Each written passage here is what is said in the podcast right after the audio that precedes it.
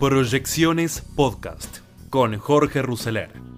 Economía, política, finanzas. Todo lo que necesitas saber para tomar las mejores decisiones.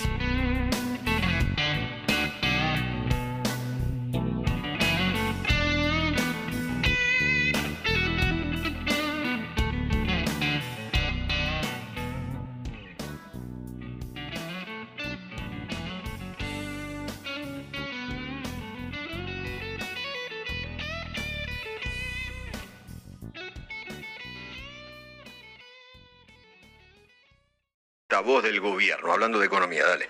El aumento no es del dólar, el aumento es del dólar blue, que es un mercado que se maneja con sus propias reglas y sus propias expectativas.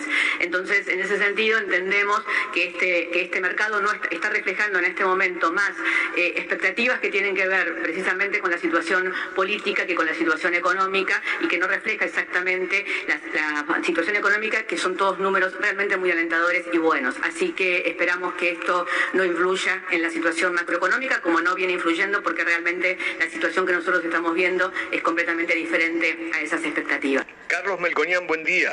¿Qué tal? ¿Cómo va? Buen día, ¿qué decís Eduardo? Buen día, gracias por el llamado. No, buen por día favor. y a, a tus acompañantes y buen día a la audiencia.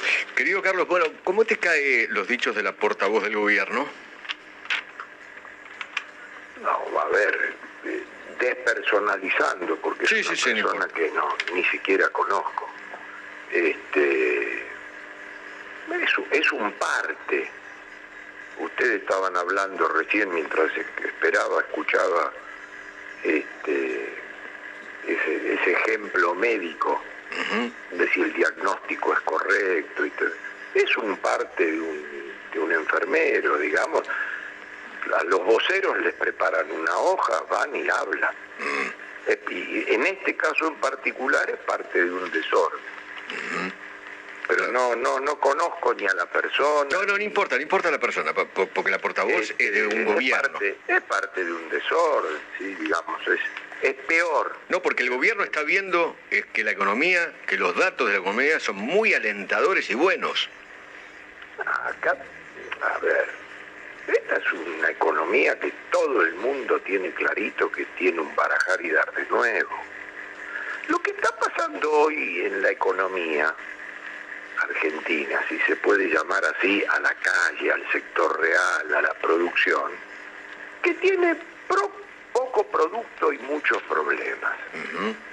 Y este y defiende la mercadería y está en niveles de actividad que no, no puede comparar contra el 2020 porque el 2020 había pandemia que la propia economía está 7 8% arriba después de caer 10 y entonces son comparaciones contra el 2019 y, y por la inflación no se puede hacer bien y entonces este, es difícil medir volumen contra el 2019, se paga corto, este, caro, tenés que dejar la plata y, y, este, y te dan el producto, da apariencia de que estás produciendo y te lo llevan, porque estamos en una posición defensiva, hay gran heterogeneidad, cemento vuela y autos va para atrás escandalosamente. Claro. Eh, imagina- Auto está a un tercio del 2013 y cemento está en el segundo récord histórico. Es una la carga barraca, no hay economía. ahora. Claro, claro, claro. El, el emple- el empleo público sube, el empleo privado Eh, va para atrás. tra- trabajan las rutinas y las burocracias Claro. estadísticas Claro. para tirar números donde no saben ni quién da la orden, ni cuál es el plan, ni Sí. a dónde vamos. No, no, no. Es un gran desorden que arranca desde lo que manda. Sí. Carlos, contame una cosa, ¿qué significa el dólar a 200? Y el dólar a 200 es el... eh, los dólares electorales, los dólares de la vuelta de Perón, los dólares de Herminio, los dólares de una inestabilidad no hiperinflacionaria, del típico quilombo argentino, valen entre 200 y 220 pesos de hoy. Yo en el mes de junio hice un, un Zoom para la Fundación Mediterránea y a 140 pesos de los paralelos de aquel momento le puse la inflación. Me dijeron, ¿cuánto va a estar el dólar en la elección? Y dije, 200 pesos. Se armó un quilombo bárbaro porque hablé una hora y pico y el título de los diarios al otro día fue Melconian proyectó un dólar de 200 pesos. ¿Qué es esto? Claro, claro, claro. Entonces es un dólar de inestabilidad, Mm. no hiperinflacionaria, con una brecha de 100% a la cual la vida continúa, pero así. Es peor que Berretalandia, peor. Peor. Y este- Mirá que ya Berretalandia era, era horrible. Vos decís que esto es es peor, peor. porque, claro, con un punto de inflexión, que es el 14 de noviembre. O sea, nadie, o sea, todo el mundo está expectante de que, ¿y el 15 qué van a hacer estos? Esta, esta- esa es la pregunta cotidiana que vale para el cliente top de la Argentina, el cliente top del exterior y para mi tía Claro. para los dos, para los tres. Entonces es una cosa rara. Todo el mundo habla, dice cosas, ahí te vuelvo a tu primer pregunta. Sí. Este, entonces, eh, la, la pregunta es, ¿cuándo el gobierno asume el diagnóstico? ¿Cuándo el gobierno asume el diagnóstico? Con naturalidad. La palabra naturalidad en la vida, en la vida, es muy importante. Naturalidad. Entonces tiene que admitir un que tiene este diagnóstico, que no lo va a arreglar, y tiene una gran contra que va a ser probablemente un resultado electoral muy desfavorable y que le queda dos años por delante. Entonces, esta sensación de fin de ciclo, fin de mandato y toda la milonga, la tiene que revertir en dos semanas. Claro. No, no, no puede seguir actuando con esta actitud. O sea, alguien en algún momento tiene que decir, muchachos, faltan dos años acá. ¿Por qué? Y porque estamos trabajando como si estuviéramos próximos a un 10 de diciembre de un año donde entregamos. Claro. Y que venga, que venga, que se arregle. Claro. Eh, a ver, Carlos, estamos más cerca de un Rodrigazo, de un 2001, de un 89, Todo eso depende. Todo eso depende. de si arreglás o no arreglás con el fondo. Por, eh, y bueno, eso es, eso, es, eso es una parte. En el fondo es de si aceptás un diagnóstico de lo que tenés y si, de si querés convivir con esta inestabilidad, Ok. si tenés instinto de supervivencia, digamos, depende de, de- de la actitud que quieras tomar. Ok, si arreglás con el fondo, tenés que hacer los deberes. Y los deberes van a doler. no van a hacer los deberes de un cambio, de un giro de 180 grados en la Argentina, porque tiene ese quilombo el gobierno. Si hoy Claro. el quilombo te diría, si hoy el gobierno te diría, vení, ver, cerrá la puerta, cerrá con llave. ¿sí? ¿Qué, qué opinás vos? ¿En, en qué? En, en ir al fondo, hacer algo decoroso, que te digo entre nosotros, lo que se pueda. Es decir, mira, yo iría. ¿Por qué? Porque te va a dar un marco, todo el mundo sabe, como dijo un exfuncionario, que va a ser una curita, que vas a ir, vas a venir, un día cumplir, un día no cumplir. Te va a dar un marco de que saliste del salvajismo, que saliste del canibalismo. Y le decimos una cosa, y me sirve para, y te sirve para evitar un suicidio. Claro. ¿Y qué más? Y bueno, qué sé yo, la vas a ir llevando, porque qué sé yo, ¿qué querés hacer? A ver, ¿quién, quién tiene crédito acá? Crédito en la palabra. ¿Quién tiene confiabilidad? ¿Quién tiene ho- honestidad suprema para pararse, mirar a una cámara y que le den bola? ¿Quién, quién, es el, ¿Quién es el gabinete de lujo? ¿Quiénes son los tipos competentes? ¿Tenés todo eso? No, no tenés. Tenés un problema. ¿Le hablaste a la gente? Le dijiste que vos sos parte del problema. Eh, miraste los votos, que no es ni platita ni bicicleta. Miraste lo que dice la gente. Si no tenés todo eso, entonces transita esta inestabilidad de la manera más estable posible, porque hay muchas personas que están en el núcleo duro, en el núcleo más o menos y en el núcleo blando de la política oficialista, que después del 23 quieren seguir que al 23 quieren presentarse. Y entonces va a empezar la huida del yo no fui esto, yo no fui aquello, yo no fui el otro. Entonces, vos tenés que transitarlo esto, de manera tal que el tipo encerrado, los dos como estamos en la habitación, va a decir, che, pero con esto no me puedo presentar al 2023. Y la verdad que no. O sea, me querés hacer meter en ese esfuerzo al pedo dos años, sin futuro personal. Y sí, es una decisión, ¿entendés que desde la política es una... Y después está el kamikaze que cree que agarra y lo da vuelta a esto. Siempre hay un llanero solitario de esos. Sí, sí, sí. Con, con, con riesgo. Porque estos son escenarios para bajar el avión en el río Hudson. No son que te estás yendo al Caribe, llegás, te esperan con el cóctel, bajás, te ponen la, cosa de flores, vas a la playa. Esto tenés que aterrizar en el río Hudson y, se lo tenés que dejar al que viene. Es desde el punto de vista político esto. Es decir, en el medio de esta pseudoanarquía en términos de quién manda, quién toma las decisiones, dónde va, porque viene el jefe de gabinete que tiene apetencia política, el presidente de la Cámara de Diputados y la vicepresidente, y el otro, y el otro, y el otro, y, el vocero. Entonces, no es un tema fácil de una economía. El, ministro que, que era lo puteaban por ortodoxo hace dos meses y es el Che Guevara hace tres semanas. es una cosa rara. Carlos, querido, te mando un abrazo muy, muy grande. Gracias por atendernos. Chao, mi querido. Un abrazo muy grande.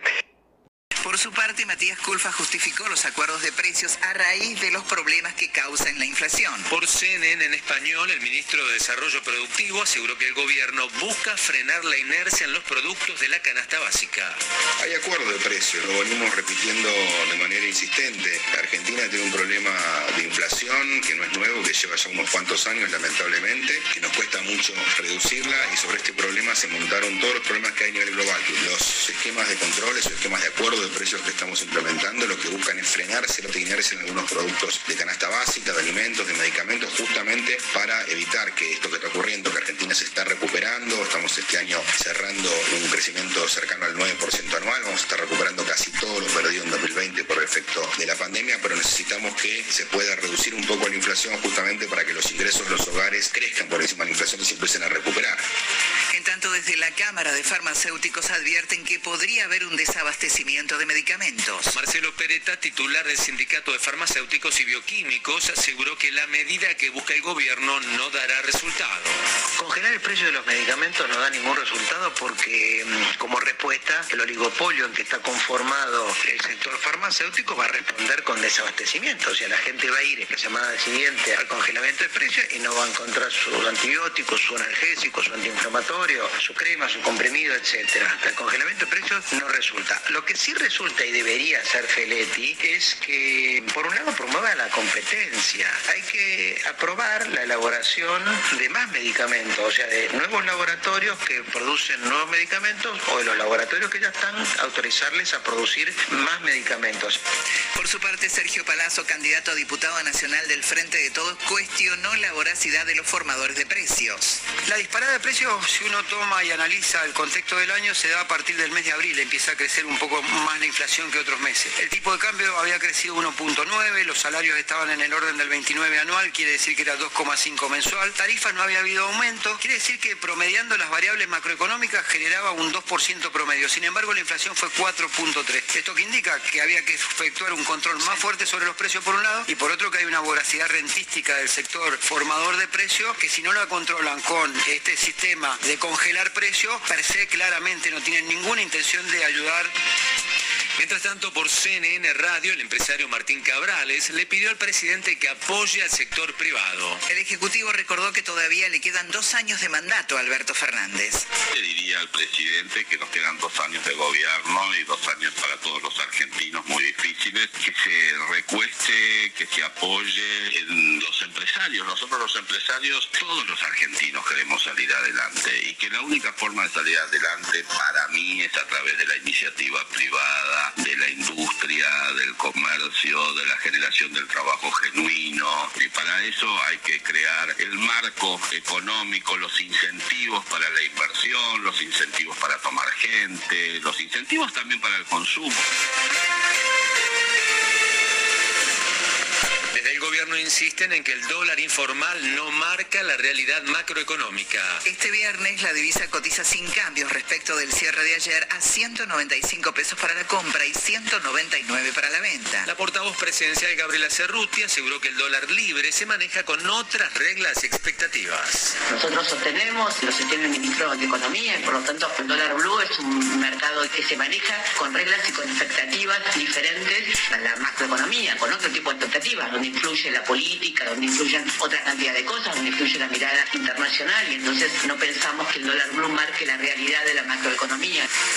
En tanto, para el economista Carlos Melconian, la suba del valor de la divisa se debe a la proximidad de las elecciones del 14 de noviembre. Es un dólar de inestabilidad, no hiperinflacionaria, con una brecha de 100% a la cual la vida continúa, pero así, con un punto de inflexión, que es el 14 de Todo el mundo está expectante de que el 15 que van a hacer estos, ¿cuánto el gobierno asume el diagnóstico? Tiene que admitir que tiene este diagnóstico, que no lo va a arreglar, y tiene una gran contra que va a ser probablemente un resultado electoral muy desfavorable y que le queda dos años por delante.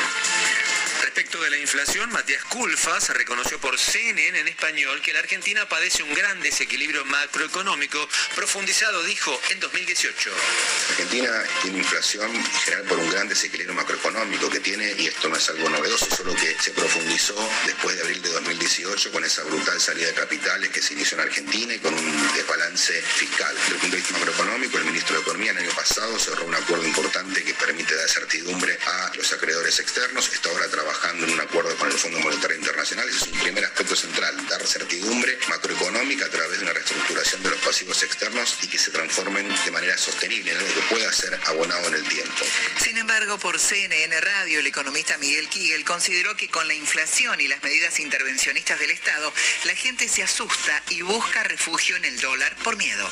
Es una cuestión de tiempo, con la inflación que tenemos, con la emisión monetaria que hay, con todas las medidas que toma el gobierno intervencionistas, con los precios, etcétera, la gente se asusta, es normal, y busca refugio en lo que históricamente ha conocido y no ha perdido, que es el dólar. La demanda aumenta, creo que era algo totalmente esperable. El blue está muy alto, el costo de vivir en la Argentina en dólares es bajísimo. Este dólar es un dólar de miedo, la verdad. Es un dólar que la gente se defiende de lo que puede venir que no sabe. Entonces, como no sabe, prefiere pagar mucho un dólar y estar tranquilo de que lo tiene a estar en pesos y no saber qué va a tener el día de mañana.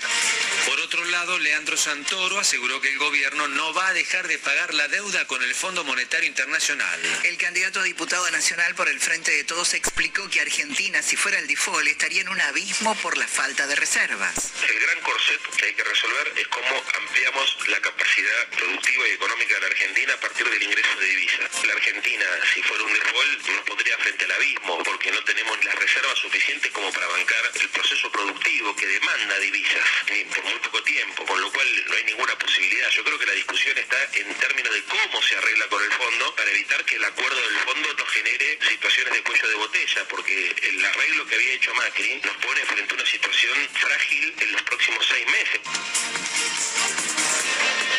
Desde el frente de Juntos afirman que harán lo posible para que Alberto Fernández entregue la banda a un nuevo presidente. En CNN Radio, la diputada nacional y titular de la coalición cívica ARI de la ciudad de Buenos Aires, Paula Oliveto, expresó que tienen la predisposición de sacar adelante a la Argentina.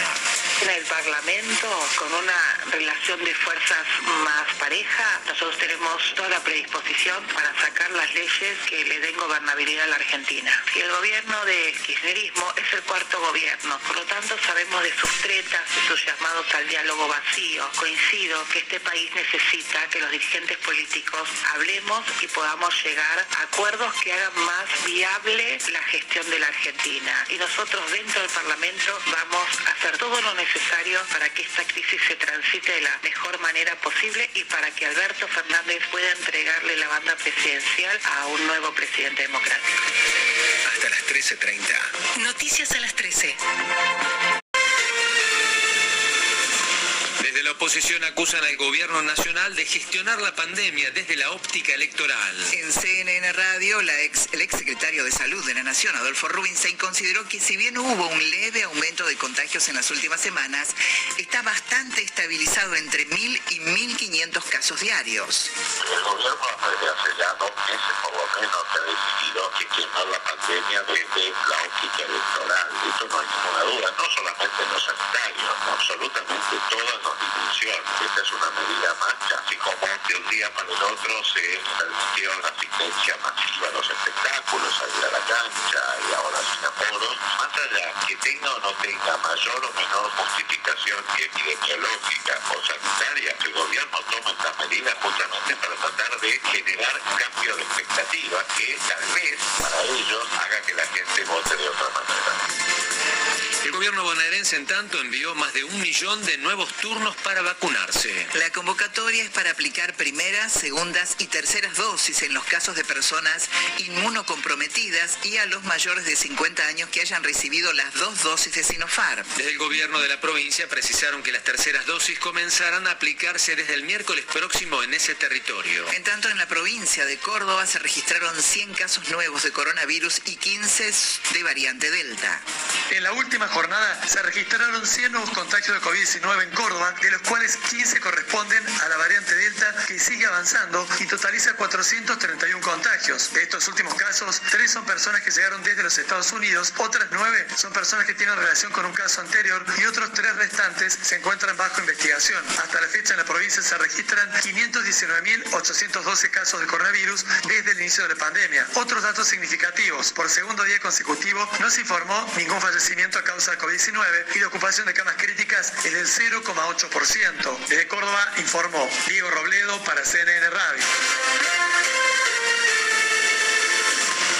El presidente Alberto Fernández participará del acto de inauguración de un nuevo edificio de un sanatorio de la obra social UPCN. El presidente, junto al secretario general de la Unión del Personal Civil de la Nación, Andrés Rodríguez, participará de un evento en el complejo Costa Salguero en el que la obra social de ese sindicato dejará inaugurado un nuevo edificio del sanatorio Anchorena Estois en Avellaneda. El acto tendrá lugar a las 15 y será como eje la puesta en marcha de esa nueva sede del sanatorio de esa obra social sindical que tiene 8.000 metros cuadrados.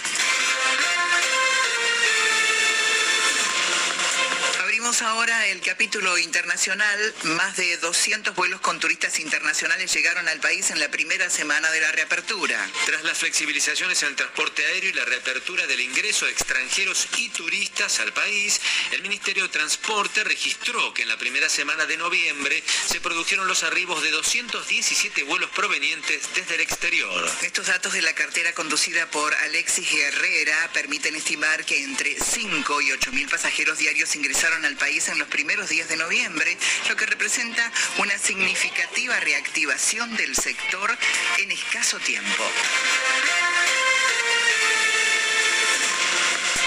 Cristina Kirchner pasó su primera noche internada tras ser operada y continúa con evaluación favorable. La vicepresidenta permanecerá al menos dos días más bajo el cuidado de los médicos de la clínica del barrio de La Recoleta. Hace instantes se conoció un nuevo parte médico, asegura que la titular del Senado continúa con evolución favorable del procedimiento quirúrgico realizado en horas de la mañana de ayer y permanecía en buen estado general. Detuvieron al abogado que atropelló y mató al piloto de aerolíneas en Vicente López. Se trata de Tomás Massini, de 37 años, quien el 11 de agosto embistió y mató a Julián Jiménez mientras ambos transitaban por el partido de Vicente López. El operativo se organizó luego de escuchas telefónicas que habían sido ordenadas en la causa por el fiscal del caso, Martín Gómez. Massini, quien estaba prófugo desde el 11 de agosto último, fue apresado este viernes en una vivienda de Don Torcuato. La multitud de jóvenes se manifiesta en el marco de la cumbre climática de Glasgow. A la cabeza de la movilización está la activista sueca Greta Thunberg. Piden más acción y menos palabras a los gobiernos que están negociando en la COP26 las medidas para atenuar el cambio climático. La protesta es parte de una jornada internacional de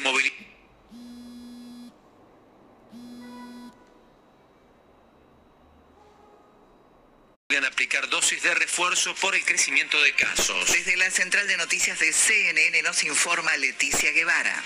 Alemania alcanza un nuevo nivel récord de infecciones diarias por COVID-19 según los funcionarios de salud alemanes. El país ha alcanzado su número diario más alto de casos desde el inicio de la pandemia. El Instituto Robert Koch, el Centro de Control de Enfermedades de Alemania, ha informado de 37.120 nuevos casos en las últimas 24 horas, lo que marca un aumento de 3.171 de jueves a viernes y el número más alto desde el inicio de la pandemia. Alrededor del 67% de la población alemana ha sido completamente vacunada contra el COVID-19, mientras que alrededor del 33% no tiene protección contra el virus. Los funcionarios de salud debaten si hacer que las vacunas de refuerzo estén disponibles ampliamente para contener el brote.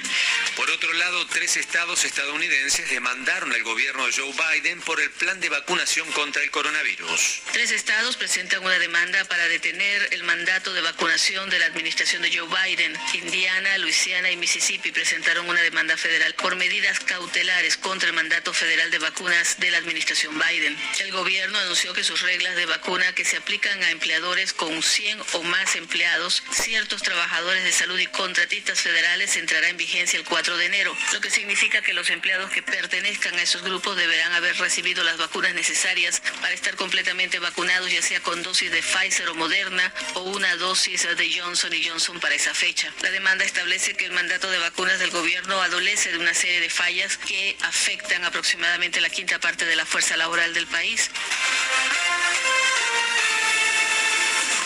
Japón dará casi 800 euros a los jóvenes en 2022 como estímulo a la economía. El gobierno nipón estimó que los beneficiados suman 20 millones que recibirán unos 100 mil yenes en efectivo o en cupones. La medida, que estaría dirigida a los japoneses de hasta 18 años de edad, se podría implementar desde marzo próximo. Crisis institucional, Portugal llamó a elecciones anticipadas. Desde la central de noticias de CNN nos informa Leticia Guevara. El gobierno portugués no tuvo tanta suerte y se han convocado elecciones generales anticipadas para el 30 de enero. El presidente Marcelo Rebelo de Sousa confirmó la decisión luego de que la Asamblea Nacional rechazara el proyecto de presupuesto por primera vez en 45 años. Tras esta negativa, el Parlamento fue disuelto, poniendo fin a seis años de relativa estabilidad política en Portugal. Estás escuchando Noticias a las 13. Títulos de esta hora. Los laboratorios le responderán el lunes al gobierno sobre el eventual congelamiento de precios de los medicamentos. Desde la Secretaría de Comercio Interior aseguran que la próxima semana debería comenzar a regir el nuevo cronograma. Culfa justificó los acuerdos de precios a raíz, dijo, de los problemas que causa la inflación. Por CNN en español, el ministro de Desarrollo Productivo dijo que el gobierno busca frenar la inercia en los productos de la canasta básica. Cámara de Farmacéuticos advierten que podría haber un desabastecimiento de medicamentos. Marcelo Peretta, titular del Sindicato de Farmacéuticos y Bioquímicos, dijo que el congelamiento de precios de medicamentos no dará resultados. Martín Cabrales le pidió al presidente que apoye al sector privado. Por CNN Radio, el empresario afirmó que para salir adelante hay que contar con la iniciativa privada.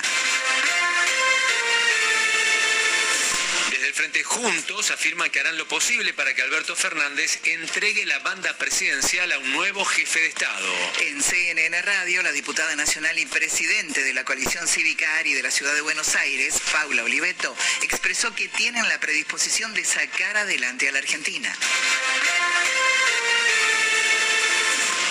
Cristina Kirchner pasó su primera noche internada tras ser operada y continúa con evolución, evolución, favorable. La vicepresidenta permanecerá al menos dos días más bajo el cuidado de los médicos de la clínica del barrio de La Recoleta. Una multitud de jóvenes se manifiesta en el marco de la cumbre climática de Glasgow. Piden más acción y menos palabras a los gobiernos que están negociando en la COP26 las medidas para atenuar el cambio climático. Europa vuelve a ser el epicentro de la pandemia de coronavirus. En el continente se registran récords diarios de contagios. Pueblos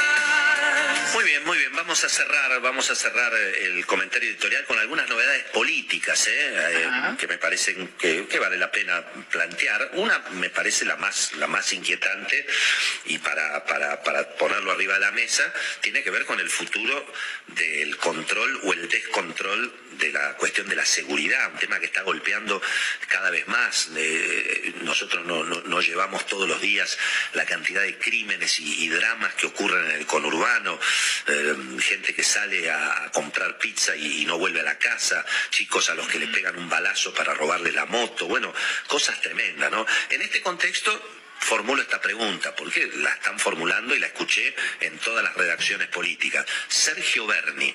Sergio Berni puede ser el primer funcionario que renuncie después de la noche del 14 de, de- de noviembre. Y en todo caso, si se va Berni, ¿quién viene? ¿Quién viene? viene? Viene alguien de los intendentes. Dicen que Martín Insaurralde, el hombre fuerte de Loma de Zamora, puede llegar a tomar cada vez mayor injerencia con otros intendentes que se sumen eh, a, digamos, eh, el gobierno tan, tan, tan deslucido y, y tan complicado de, de Axel Kicillof. Atención con el tema seguridad. ¿eh?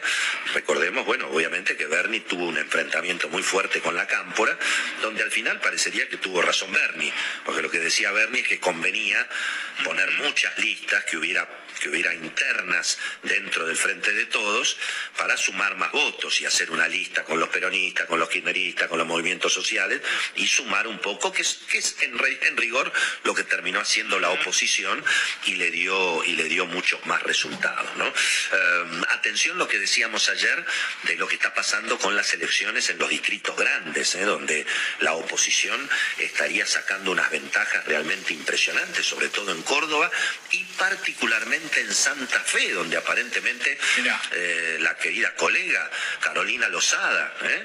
estaría haciendo una gran elección, bueno, entre otras cosas, por la muy mala decisión de Omar Perotti, el gobernador de Santa Fe, de aliarse con Cristina, nada menos, ¿no? En una provincia que está tan ligada al campo y que obviamente rechaza tanto la política económica de- del kirchnerismo, ¿no? Así que bueno, en ese sentido, allí está la, la novedad eh, definitivamente en Santa Fe. Y en el conurbano, bueno, obviamente, ¿no? Habrá que ver qué es lo que pasa en los distritos donde gobierna la Cámpora y la Cámpora perdió las elecciones, ¿eh? Caso obviamente de Mayra Mendoza en Quilmes, eh, caso de eh, Ustarroz en Mercedes, ¿eh? el hombre ligado familiarmente a Guado de Pedro.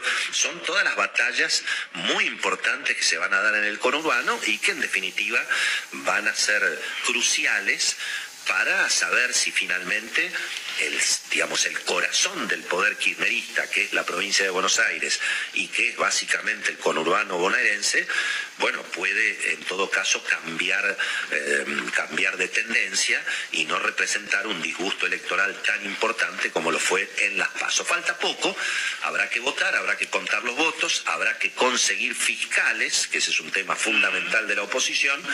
El domingo 14 a la noche sabremos finalmente los resultados. Mira.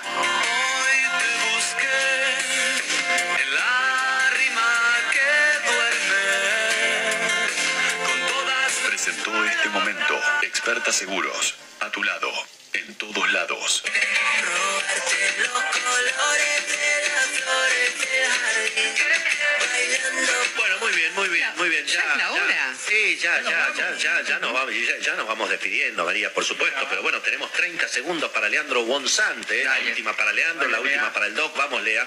Muy bien, gracias Willy. Independiente, cumbre política. Hugo Moyano, el presidente independiente, citó a varios grupos políticos buscando un acuerdo de unidad. Moyano les dijo que no se baja de las elecciones del 19 de diciembre, pero tampoco asegura que se vaya a presentar. Hay que esperar, las listas cierran el 19 de este mes, un mes antes de las elecciones. Eh, la realidad es que el oficialismo todavía no generó una figura fuerte para reemplazar a Hugo. Podría haber sido por peso y por apellido su hijo, pero Pablo Moyano no va a ser candidato, así que la pregunta es, ¿habrá unidad después de esa cumbre de ayer? Y la verdad es que pinta difícil. Yo no veo a ninguno de los frentes opositores que se una a Moyano y menos a esta altura. Pero bueno, alguien alguna vez dijo que la política es el arte de lo posible y todavía queda mucho camino por recorrer. La realidad es que Moyano lo juntó, pidió y buscó unidad, por ahora no la logró. Tiene tiempo, veremos si lo puede conseguir. Muy bien, muy bien, Leandro, muchísimas gracias. Tenemos 30 segundos también para el cierre del doctor Alberto Cormillote en esta semana. Vamos, Doc. Muy bien, bueno, fue operada de una histerectomía radical, o sea, le sacaron el útero, las trompas y los ovarios. La vicepresidenta la operaron los doctores Javier Ortiz y Fernando Grosito, aparentemente en buenas condiciones y se va el domingo. El Paxlovid 073-213-32, eficacia al 89% en reducir la gravedad de los casos leves y medianos de contagio de, de- de COVID. La nueva pastilla de Pfizer es de la familia de los inhibidores de la proteasa, que son enzimas que el virus necesita para replicarse. Finalmente, una nota que recomiendo buscarla, la de Luciano Román, una nota que es un país que descolgó los cuadros de honor. Yo recuerdo a González Pedemonte, Lupe, Leonardo, Trunera, Eduardo Blanco. Siempre en el liceo estaban en el cuadro de honor y uno decía, pucha, ¿cuándo yo estaré? Pero bueno, la verdad que no, que no llegué, pero los, los tengo muy presente a ellos. Sara Gilbert, la vacuna de AstraZeneca fue, fue una de, la- de las creadores, está en Reino Unido en todos lados. Julio Gelmás, inventor del expansible, que salvó cientos de miles de vidas de 1994, no lo conoce ni en su colegio, ni su nombre es conocido. En nuestro país no, no perdona mucho el éxito, hay excepciones, el Conex, Paula Pareto, pero más que nada los deportistas, eh, pero ni en los colegios se destaca la gente importante. Este año, por ejemplo, son 60 años del regreso del doctor Milstein al, al país y le dieron el premio Nobel en el 84, es el año de homenaje al premio Nobel de Medicina, lo saben muy pocos argentinos porque es un país que no suele tributar homenaje a las grandes figuras científicas. insultó y atacó a la Corte Suprema de Justicia. En un ratito vamos a estar conversando sobre ese tema porque es fundamental y explica muchas de las cosas que están pasando en la Argentina, entre ellas el dólar. El dólar, sí, el dólar. Después te voy a decir por qué.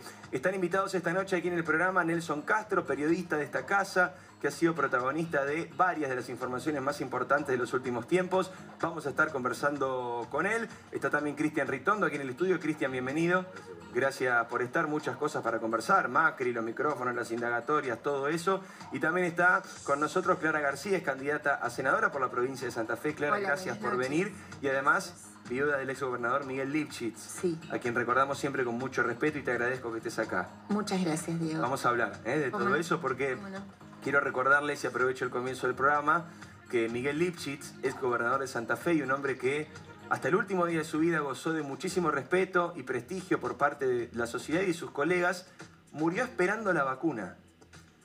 En el país donde los dirigentes políticos que tuvieron la posibilidad y estaban ahí cerquita se la robaron, se adelantaron en la fila, se dieron la vacuna que era para otro. Bueno, mientras eso pasaba en Argentina, Miguel Lifchitz falleció esperando su vacuna. Y aquí está eh, la mujer que lo acompañó hasta el último día y vamos a estar conversando de eso y de un montón de cosas más, por supuesto. Pero te decía, comenzamos con el editorial. Esto acaba de ocurrir. Es una información de último momento. Alberto Fernández estuvo en la presentación del libro de Evo Morales. Y allí, junto a Amado Vudú, que estaba en la tribuna, y no solamente estaba en la tribuna, sino que fue, cuentan las crónicas de los periodistas que estaban allí, una de las personas más saludadas, celebradas y ovacionadas en ese lugar, Alberto Fernández volvió a atacar a la Corte Suprema de Justicia. Dijo que la Corte Suprema de Justicia de nuestro país no es digna. Y no es casual y no es menos importante que esté Vudú ahí. Primero por lo que significa, ahora vamos a hablar desde lo político, pero desde lo judicial también es importante, porque Alberto Fernández ataca a la Corte Suprema con Vudú en ese lugar, ahí a metros del escenario, Y justamente Vudú es un hombre que tiene una condena firme por corrupción. Condena firme porque es una condena confirmada por la Corte Suprema de Justicia. El presidente se junta con un corrupto con condena firme a criticar a la Corte, a criticar a la justicia. Y esto tiene que ver con lo que nos está pasando en la Argentina. Tiene mucho que ver. Que el presidente de la nación se muestre con Amado Vudú sin ponerse colorado y que crea que eso es algo que le suma, que crea que eso es algo positivo. Tiene que ver, por ejemplo, con el precio del dólar. Vos me decís, ¿qué tiene que ver una cosa con la otra? No te lo voy a explicar yo. Te lo va a explicar Gabriela Cerruti, la nueva vocera presidencial. Escúchala.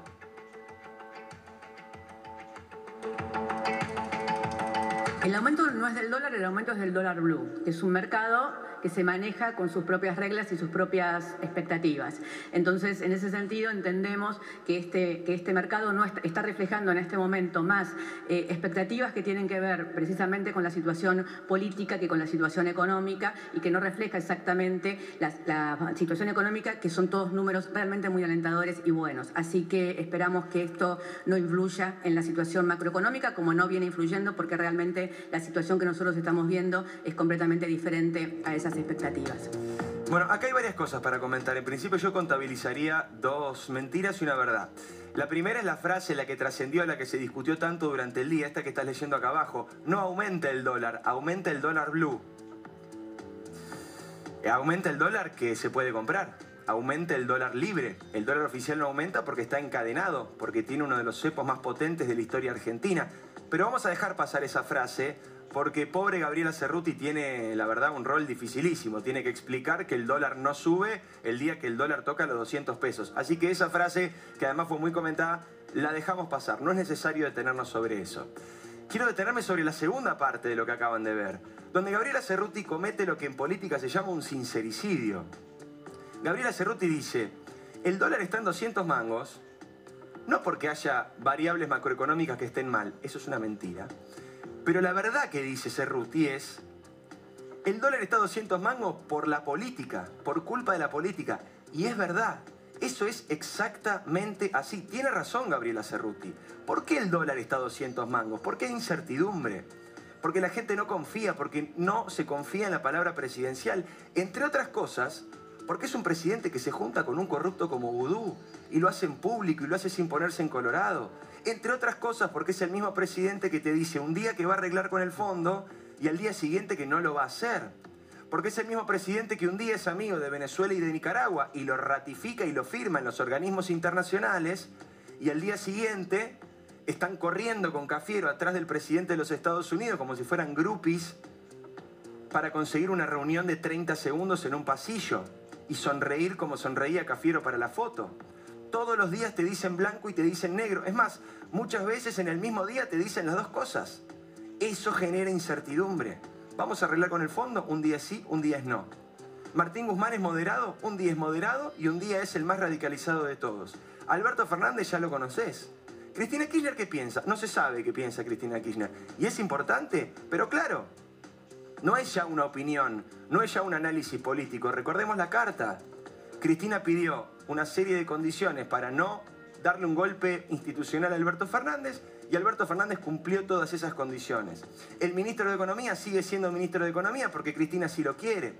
Cuando cambie el ministro de Economía, si es que cambia después de las elecciones del 14 de noviembre, ¿cuál será el rumbo económico? ¿Cuál será el objetivo? ¿Cuál será la posición política del nuevo gabinete?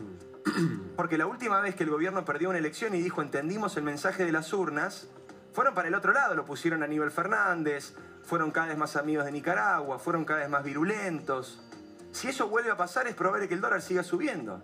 Si el gobierno finalmente se modera es probable que baje un poco, pero ¿cómo saberlo? Y esa incertidumbre política y económica, ahí es donde falla Cerruti, porque también es económica la incertidumbre, dice recién, lo viste vos, que las variables económicas que ellos tienen son fantásticas, que son todas positivas y que hay pleno crecimiento. No voy a desmentir a Gabriela Cerruti, solamente basta con que lo pienses un segundo vos en tu casa. ¿Cómo está la economía? Te doy un segundo para que lo respondas, te lo vuelvo a preguntar. ¿Cómo está la economía?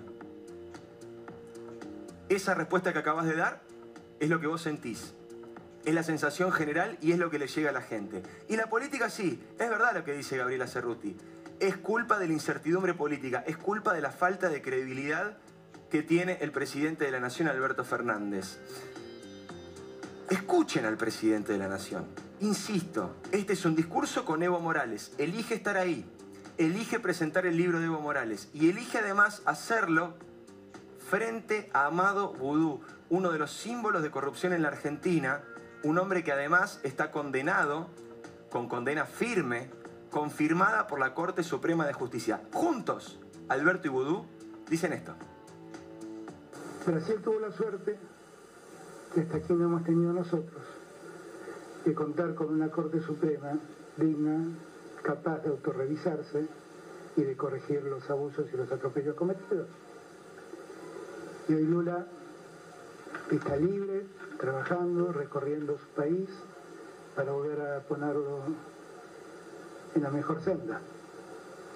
Ahora, lo que padeció Lula no es muy distinto a lo que padeció Cristina y a lo que padece Rafael. Con Amado Vudú, insisto porque no es menor.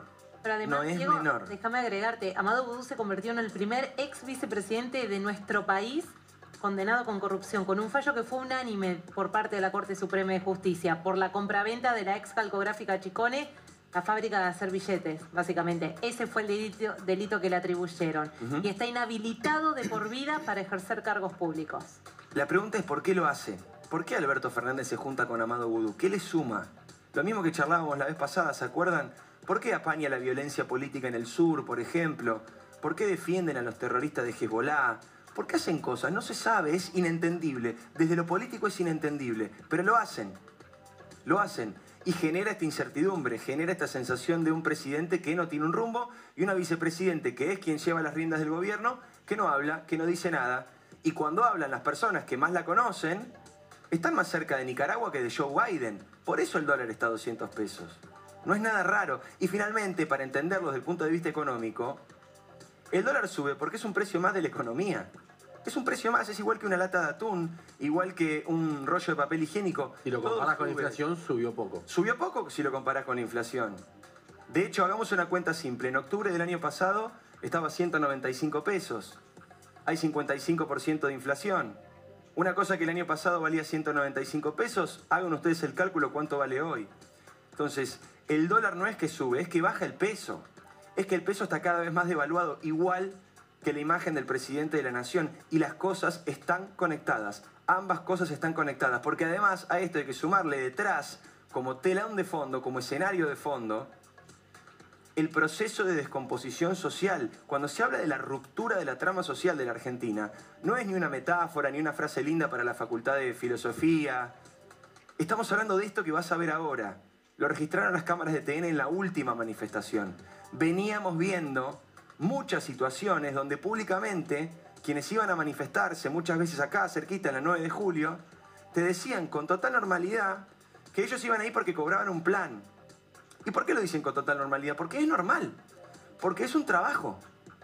Ya está constituido como un trabajo. Trabajan de ir a marchar. Esta vez dice lo mismo que te acabo de decir, pero lo dice un chico de 16 años que en lugar de estar en el colegio, estaba acá, mirá. Yo tengo 16. Sí, ya tengo y ya me dijeron que tengo que venir a marchar, ganar mi plata o algo. ¿Quién te dijo que tenés que venir? El, el organizador de acá, que me vino me dijo, tienes que ganar tu plata, todo eso, ya, ya sos grande, todo. O sea, venís, venís y te dan plata, o sea, por venir a la marcha. Sí, me pagan. ¿Quién te paga? El señor ese, porque yo vengo como un reemplazo más o menos, ¿entendés? ¿Cómo un reemplazo? Eh, sería que yo vengo por el que tiene que cobrar. ¿De qué organización sos? ¿Eh? Eh. No es que le pagan por marchar solamente, es que si ustedes escuchan ese testimonio, el chico lo que dice es, no, a mí vinieron y me dijeron, ya tenés 16, ya estás grande, ya tenés que empezar a ganar tu propia plata. Cosa que es una frase que todos hemos escuchado alguna vez en nuestras vidas, claro, pero eso antes significaba conseguir laburo. Ahora ganar tu propia plata no significa conseguir laburo, significa conseguirte un puntero que te pague por ir a la 9 de julio. Eso es lo grave. Eso es lo tremendo, eso es lo triste. Eso es lo que se llama ruptura del tejido social. Eso es lo que está pasando en la Argentina. Y eso es lo que estamos dejando de ver cuando discutimos otras cosas. Estas son las cosas que tenemos que discutir. Vamos a comenzar el programa, vamos a darle nuevamente la bienvenida a nuestros invitados. El señor Osvaldo Basaya está aquí con nosotros. Gracias Clara por venir, gracias Cristian. Está Nelson Castro también enganchado para hablar un ratito. Y quiero que hablemos de esto, Santi, el doble escándalo de la comitiva. Hoy se publicó una nota en un portal importante, en Infobae, que decía Alberto Fernández viajó con casi 100 personas. 120 decía. Se publicó una lista, esa lista después la empezamos nosotros a chequear. El gobierno no quiere decir nada. ¿Qué pasa con te este cuento, escándalo? Te cuento, mira, como bien decís, el portal publica que 120 personas viajaron con Alberto Fernández al G20 en Roma y después a la cumbre climática en Escocia. El gobierno desmintió categóricamente esa información, pero ante el pedido de todos los periodistas sobre efectivamente cuánta gente había viajado, no daban explicaciones formales y no difundían, esto lo habíamos discutido con Osvaldo por privado, ¿por qué no difundían la lista eh, con los que habían viajado efectivamente? La charla fue así. ¿Viajaron 100 personas con Alberto? No. ¿Cuántas personas viajaron? Esperá, no te vamos a Déjame decir. que te voy a decir. La lista, ¿por qué se publicó 120 personas? 120 personas era la lista que el gobierno tenía preliminar antes del viaje. Cuando se publica dice el gobierno, no, fueron muchísimas menos. ¿Cuántas menos? No se sabía la cifra. Después de varias horas el gobierno da una explicación extraoficial diciendo fueron 36 personas las que viajaron con Alberto Fernández en el avión.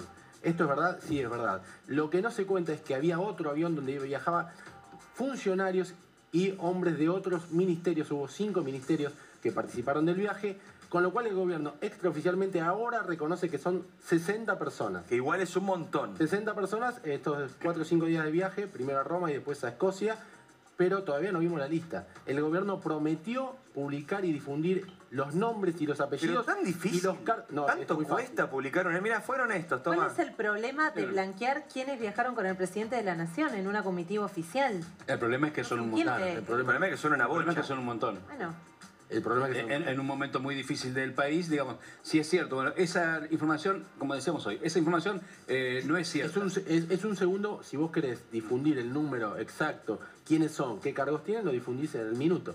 Por alguna razón no se está difundiendo oficialmente qué es lo que prometió. Incluso antes de viajar, deben decir, esta es la gente que viaja, esto es lo que van a hacer. Digo, si no, eh, eh, esta duda va a quedar permanente. O sea, Hay- hay- ¿no hay- son los 120? Bueno, no sé. Hay ministros, También hay custodios, hay asesores. Hay fotógrafos, community manager, prensa. Hay como. 5 o 6 jefes Hay de una- prensa de gente. En la lista está una de las peluqueras que está en, en la fiesta de, el, eh, del cumpleaños de, de Fabiola. Claro, estamos hablando de la lista preliminar que... Eh, Esa, de- esa que no Sí, sabemos ahora. claro. Es la que está sencilla. desmentida, pero no tenemos Es otra. muy sencilla. Preguntado, diríamos si esto fuera un- una audiencia en, una, en, un, en un juzgado, Lucía. Preguntado el gobierno cuánta si fueron 100 personas a la comitiva, el gobierno respondió que no. Preguntado entonces el gobierno cuánta gente viajó y si podía facilitar esa información, el gobierno dijo, no te voy a decir cuánta gente viajó, no te lo quiero decir, no te lo voy a mostrar. Lo vamos a voy a, difundir. lo voy a difundir, pero en un rato. En un rato. Esto fue hace por lo menos cuatro horas. Cuatro o cinco horas. Cuatro o cinco. Buenas noches, Cristian Ritondo. Bienvenido. ¿Qué pasa con esto? ¿Qué le parece lo de la comitiva, este escandalete? ¿Por qué no muestran la lista? Cuando no- tenemos un grupo del bloque, cuando Luciano Laspina manda esto hoy al bloque, yo dije, es imposible.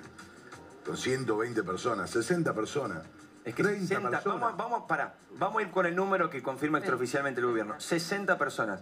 Es un montón. Un montón, 30 personas es un montón. Eh, Una comitiva tan grande de la Argentina para un encuentro de estas características. Si vos me decís, van a un encuentro de negocio donde va a haber distintas, y va a viajar con empresarios y demás, que en general se pagan su viaje, es una cosa. Ahora, funcionarios para el G20, donde ya tuvieron aparte seguramente reuniones preliminares a las que bajaron, y lo que hacen ahora es, a- es ver el documento final de cada una de las áreas. Innecesario. Con la gente de Cancillería, con la embajada situada en el lugar. Quienes trabajan en la embajada y traductores, ya no hay más posibilidad de llevar mucho más gente. Digo, contemos las delegaciones que vinieron el G20 a la Argentina y nos vamos a dar cuenta que salvo algunas muy especiales, como la de Estados Unidos, que vienen con mucha seguridad y demás, las demás eh, eran de 8, 10, 12, no, no es mucho más que eso. A veces traen más en cuestiones que tienen que ver con la seguridad que con funcionarios.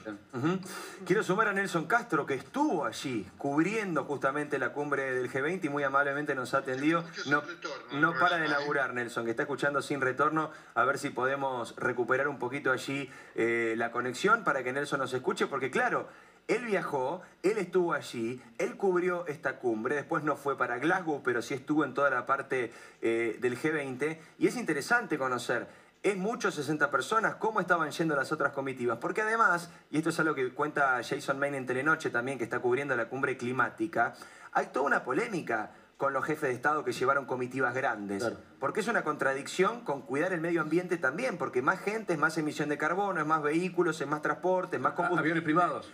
Son más aviones privados, es más contaminación. Claro, vos querés decir algo. Sí, pensaba que es un ejemplo de la mala política en varios aspectos. Primero, obvio, la falta de austeridad, que también es un ejemplo de cómo se cómo la vida política se relaciona con la gente común.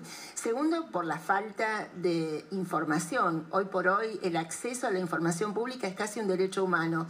Y tercero, te diría por la escasa agenda. Ha sido una agenda pobre de resultados, porque en rigor los países, para tener una política exterior exitosa, tienen que tener una política de desarrollo interno que lo sea, y aquí estamos yendo al revés de aquello que nos daría prestigio en el mundo con decisiones de política y de desarrollo que van y que vienen, lo decías, déficit con emisión, déficit con excesivo endeudamiento. Necesitamos divisas, pero hacemos cepo a las exportaciones. Necesitamos equilibrio en las normas para inversión y sin embargo hay inseguridad jurídica.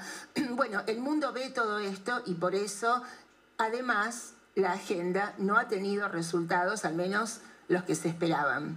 Sumamos ahora sí Nelson Castro. Nelson, buenas noches. Vos fuiste parte de la cobertura del G20. Es esta la noticia. No está claro, oficialmente no hay ninguna información de cuánta gente viajó.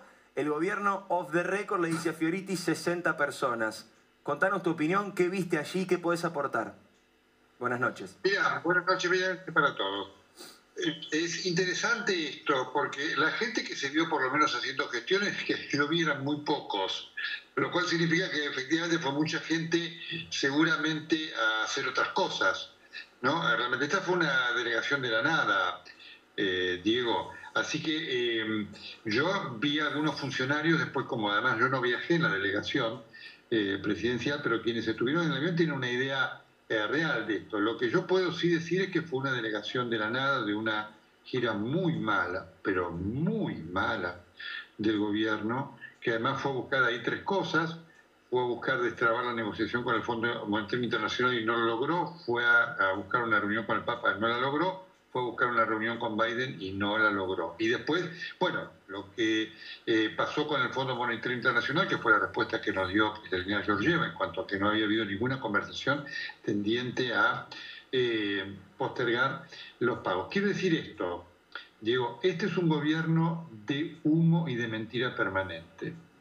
Entonces, eh, eh, lo, que, lo que vos ves no es la realidad del gobierno. Así que efectivamente a mí no me llama la atención, eh, no me llama la atención de saber que pudieron haber ido 60 o 70, digamos, porque esto es un gobierno que te dice que hoy es blanco y por lo tanto vos tenés que saber que es negro. Eh, y te llama la atención que no quieran publicar la lista, que no la quieran dar a conocer. Hace como cuatro horas que la pidió Santi. Pero absolutamente, digo, no me llama la atención nada. Es muy difícil conseguir una información clara de este gobierno. Eh, realmente, voy a decir lo que pasó para que yo puedo contar con ejemplos, ¿no es cierto? Digo algo que te contaba el otro día, porque la idea de esta afirmación, ¿no? El otro día, claramente, en, la- en el encuentro de Alberto Fernández, había, se bajaron tres informaciones, voy a tratar de resumirlo en un minuto. Que, Biden, que había habido un encuentro con Biden importante, que Macron había dado un apoyo importante al gobierno argentino y que Merkel y eh, Olaf Scholz, a quien muchos en la delegación lo llamaban Olaf porque no conocían el apellido, ¿no es cierto?, les había dado un apoyo importante. Yo hablé con fuentes alemanas, hablé con fuentes francesas y hablé con una fuente directa de Joe Biden. La fuente de Joe Biden vino a decirme, mire, este, lo que fue eso fue la nada, fue, no hubo un encuentro, porque lo que, lo que bajaba el gobierno digo que había habido un encuentro espontáneo y una conversación que no ocurrió. Biden fue a decirle a Alberto Fernández que había conocido al Papa porque Biden tiene admiración por el Papa y le dijo, conocí a un amigo nuestro común que es un guerrero de la paz. Y ahí se terminó absolutamente todo. Las negociaciones siguieron después para conseguir la bilateral y no se logró. Con Merkel pasó exactamente lo mismo y hubo un enojo del, te doy este, este dato muy de adentro, del futuro sucesor, Olaf Scholz. Vos viste, digo, que el viernes se publicó una foto al acecho de una cena donde estaba Martín Guzmán, con Cristalina Georgieva, con Olaf Scholz y demás.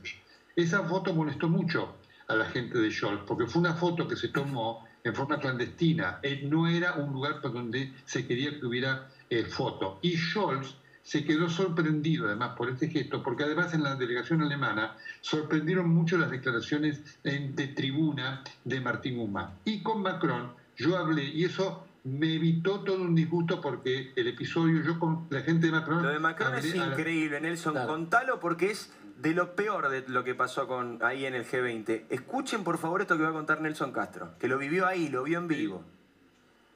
La gente eh, de Macron habló conmigo a las 5 menos cuarto, por lo cual eh, la reunión entre Cristalina Georgieva y Alberto Fernández en la embajada era para las 5. Cristalina Georgieva llegó a las 5, Alberto Fernández llegó a las 5 y cuarto. Yo como la fuente de Macron se contacta y me dice, yo lo puedo ver a usted cuatro y media, 5 menos 20, por supuesto a mí me interesaba muchísimo esto porque digo, bueno, cuando llegue a la embajada argentina me encontraré después con lo que esté pasando. La fuente de Macron me dice, efectivamente Macron es muy crítico del Fondo Monetario Internacional como lo es Merkel. ¿No es cierto? Y nosotros queremos que la Argentina arregle porque el default no le interesa absolutamente a nadie.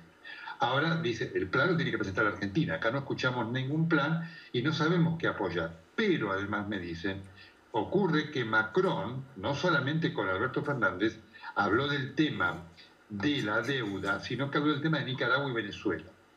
Y entonces me dice esta fuente, me dice, nos- Macron está molesto con esto y nosotros, me dice, eh, vamos a esperar hasta hoy, hasta las 24, por si el gobierno argentino aclara que también se habló de eso. Si no se aclara, mañana domingo vamos a comentar que se habló de Nicaragua y de Venezuela porque a Macron le interesa y le preocupa mucho el problema. Bueno, ustedes ya lo vieron. Eh, Francia sacó un comunicado el domingo por la mañana porque el gobierno argentino no, no hizo absolutamente ninguna aclaración de esa conversación.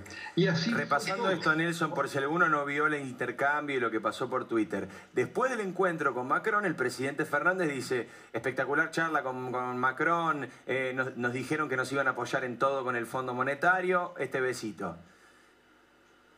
Silencio, como decís vos, Nelson, con esta información espectacular que tenés de primera mano. Francia espera hasta el día siguiente a ver si llega alguna aclaración, alguna adenda a esa información que el propio presidente publica en Twitter.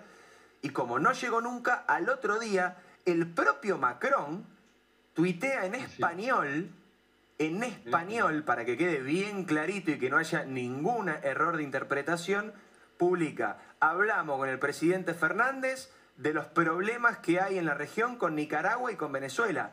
Punto. Tuvo que desmentir Macron a Alberto Fernández.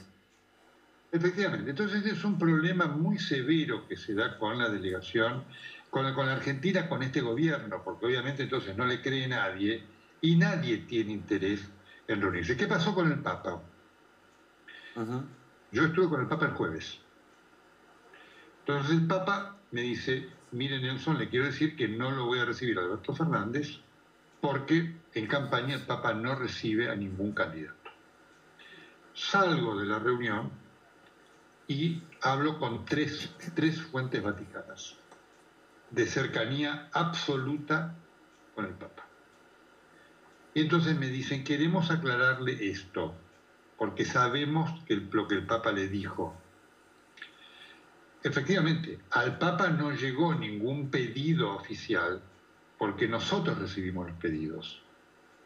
Y recibimos el pedido de cinco funcionarios desesperados por la eh, eh, reunión con el Papa. Nosotros le dijimos, no hagan el pedido oficial, no lleguen a, digamos, a Santa Marta, porque la respuesta que se van a encontrar es no, porque el Papa no, va- no recibe a ningún candidato en campaña. Evítense eso. Pero los llamados existieron, confirmados por tres fuentes distintas, de cinco funcionarios del gobierno argentino. Uno de ellos fue Gustavo Vélez. Así que doy información muy concreta de lo que fue eso y me consta, por una fuente que conociendo esto, y no decírmelo, de las cercanías de Alberto Fernández, que al presidente le produjo mucho, mucho disgusto que no lo haya recibido a él y sí lo haya recibido a Biden. Así que les cuento esta realidad, eh, Diego, de lo que fue la reunión. ¿Qué es lo que ocurre después el sábado? ¿No? Porque también forma parte de eso que ustedes están comentando, de esta, digamos, concepción del gobierno de manejar las cosas. Yo llego tarde, a la, llego a las cinco y cuarto, y no veo a nadie, no veo ningún periodista, cosa que me llama mucho la atención, digo, porque efectivamente el tema del encuentro de Cristalina Georgieva con Alberto Fernández era una de las claves. No había nadie. Entonces me dicen, no, miren, este, llevamos a todos los periodistas al hotel donde está el presidente de la República, yo, los periodistas, porque les dijimos que no se podía estar en la calle y que el presidente de la República iba a hablar en el hotel. Entonces yo digo, pero ¿cómo no se puede estar en la calle? Digo, no se podrá entrar a la embajada, porque dirán, no entran periodistas. la calle no es la embajada, no es de Argentina, la vereda donde está la embajada. Y así se produjo, obviamente, todos los periodistas, esto me lo cuentan los, que, los colegas que estaban allí, estaban esperando la llegada del presidente de la República en algún momento. La reunión dura lo que dura, una hora y media. Fue una, reunión que no fue buena. Cristalina Georgieva sale y dice tres cosas, tres títulos que ustedes leyeron. Dice, efectivamente, em, estamos en una negociación, pero la negociación ahora la tienen que llevar los equipos técnicos, lo cual demostró que toda la conversación política no había servido, y no hay ninguna conversación sobre postergación de la fecha. Entonces, esto obligó a Alberto Fernández al día siguiente a tener que reconocer que esto había pasado, porque el gobierno iba a bajar como mensaje que estaban en negociaciones constructivas. Y un segundo más. Si ustedes se fijan, digo, todas las declaraciones de Martín Guzmán con quien yo hablo, todo el lenguaje estuvimos teniendo reuniones constructivas con este, con aquel. Pero constructiva no sabe qué si es un edificio, una calle. Lo que... Además es, esto es... perdóname Nelson, además es lo que se viene diciendo hace meses, ¿no? De esto. Recordemos que Alberto Fernández dijo que estaban a un paso del acuerdo hace... Hace 10 días Fernández dijo, eh, a principio del año que viene lo cerramos. No es así, la situación es realmente muy delicada, además porque tenía Georgieva tiene un poder muy, muy disminuido claramente y ella mandó un mensaje, porque obviamente ella se detiene y la entrevista es lo suficientemente larga como para que vos te des cuenta que ella tenía voluntad de dar allí un mensaje que el gobierno no quería eh, que eh, supiera. Esto produjo así un disgusto y además un reclamo de los periodistas, los colegas, por supuesto, que sintieron que habían sido sacados del lugar para no tener esa oportunidad de hacer las mismas preguntas que hubiéramos hecho vos, yo, cualquiera, porque eran las preguntas de sentido común que imponía la realidad. Esto es lo que pasó. Esto es lo que pasa con un gobierno argentino que no tiene absolutamente ninguna presencia, porque de las fuentes que yo hablé, que obviamente hablaron con el gobierno argentino, todas, por supuesto, la Argentina no fue eje de nada. Esto está claro que Inclusive el tema, esto del eh, que ustedes, todo el mundo analizamos, esta de la disminución del sobregiro de, de las sobretasas, ¿no es cierto? Es un logro importante para los países deudores. La Argentina lo vende con que la Argentina impuso esto. No es verdad. La Argentina fue uno de los tantos países que por supuesto buscó esta solución que se acordó entre todos los integrantes, pero, no es que la, digamos, el pedido de la Argentina, la imposición de la Argentina. La Argentina no logró absolutamente nada. Y lo digo con absoluta tristeza, en Navidad son absolutamente indeseables, ha dicho el presidente, quien ha justificado el adelanto electoral por las divergencias irreversibles entre los partidos de izquierdas. El rechazo a los presupuestos ha dividido por completo la base de apoyo del gobierno, ha asegurado. Los partidos ya se preparan para unas elecciones en las que los socialistas buscarán la mayoría absoluta, los partidos a su izquierda más poder para condicionar al gobierno y la derecha, inmersa en divisiones internas, tratará de postularse como una alternativa de poder. La única certeza por ahora es que al menos hasta mediados del año que viene no habrá un presupuesto aprobado en Portugal. Donde se han evitado una situación similar a la portuguesa es en Israel. Allí esta madrugada el Parlamento ha aprobado in extremis los presupuestos de 2021. Son las primeras cuentas que salen adelante en los últimos tres años y las primeras del nuevo gobierno de Naftali Bennett, que sale reforzado de este trámite. Aquí en Europa continúan las reuniones entre representantes de Francia y del Reino Unido para tratar de resolver la crisis por las licencias de pesca que enfrenta a ambos países.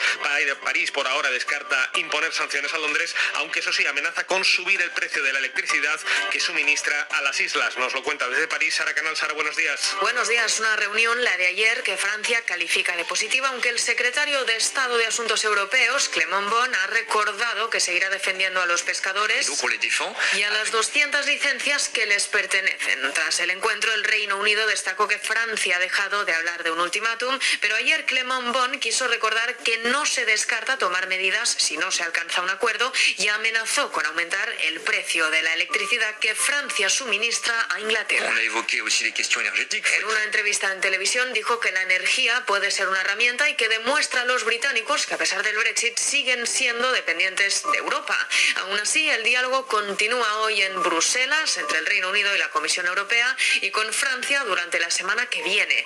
Además, desde que se empezó a negociar hace casi una semana, el gobierno británico ya ha entregado unas 40 licencias a pescadores franceses. Precisamente en el Canal de la Mancha han sido rescatados esta semana unos 400 migrantes que trataban de llegar a Inglaterra desde la costa francesa. Mientras tanto, en el Mediterráneo, los barcos de varias ONGs esperan desembarcar en la isla italiana de Lampedusa a cerca de un millar de personas huidas de Libia y que han sido rescatadas en las últimas horas en alta mar, Joan Solés. 180 más han desembarcado y otros 88 han naufragado por fortuna cuando se hallaban ya en la playa en Calabria, al sur de Italia. Casi un millar de adultos y numerosos menores, todos huidos de Libia. Giusto che si salvino queste persone. Es justo salvarlos, ha afirmado la ministra del Interior, la Borghese. Es injusto, ha añadido, que Italia debe hacerse cargo de todos solo porque es el primer país de llegada. Injusticia, pues, que también afecta a España. En la presentación de un corredor humanitario para acoger en Italia a 1.200 refugiados afganos, la ministra italiana ha reclamado de nuevo que todos los países europeos se responsabilicen de la redistribución de los inmigrantes que se lanzan al mar. Y además, la Corte Interamericana de Derechos Humanos ha ordenado a Nicaragua que libere a 14 de los opositores detenidos en los últimos meses, incluida la candidata presidencial Cristina Chamorro. El régimen de Daniel Ortega guarda silencio por ahora sobre esa petición a solo dos días de la jornada electoral. Las seis y media, las cinco y media en Canarias.